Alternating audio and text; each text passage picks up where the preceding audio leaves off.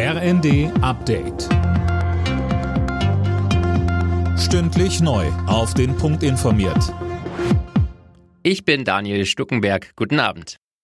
Das erste Schiff mit Getreide aus der Ukraine seit Beginn des russischen Krieges hat offenbar die türkische Küste erreicht. Der Frachter kommt später als erwartet. Wegen des starken Seegangs ist er nur langsam vorangekommen. Mehr von Max Linden. An Bord befinden sich 26.000 Tonnen Mais. Im nächsten Schritt wollen Vertreter der Ukraine, der Türkei, der UNO und Russlands die Fracht gemeinsam inspizieren.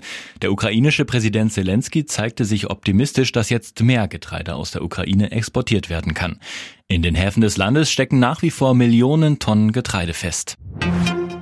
Der Fachkräftemangel in Deutschland hat einen neuen Höchststand erreicht. Laut einer IFO-Umfrage muss knapp die Hälfte der Unternehmen ihre Geschäfte einschränken, weil sie einfach nicht genug Personal finden. Am stärksten betroffen ist der Dienstleistungsbereich, gefolgt vom verarbeitenden Gewerbe und dem Einzelhandel.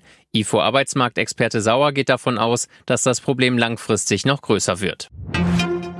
US-Spitzenpolitikerin Nancy Pelosi ist trotz chinesischer Warnungen nach Taiwan gereist. Linda Bachmann, Spekulationen über einen Besuch hatten zuvor für Spannungen zwischen den USA und China gesorgt. Ja, China betrachtet den demokratisch regierten Inselstaat als abtrünnige Provinz. Die Regierung in Peking hatte deswegen mehrfach deutlich gemacht, dass sie einen Besuch Pelosis in Taiwan als Provokation ansehen würde und zuletzt sogar mit militärischer Gewalt gedroht. Auch in den USA selbst wird über die Reise diskutiert. Medienberichten zufolge hatten auch Sicherheitsberater von Präsident Biden davon abgeraten.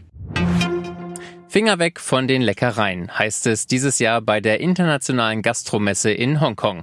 Wegen der Pandemie müssen Besucher an den Ständen ihre Masken tragen und dürfen die Häppchen deshalb nur anschauen und nicht probieren. Alle Nachrichten auf rnd.de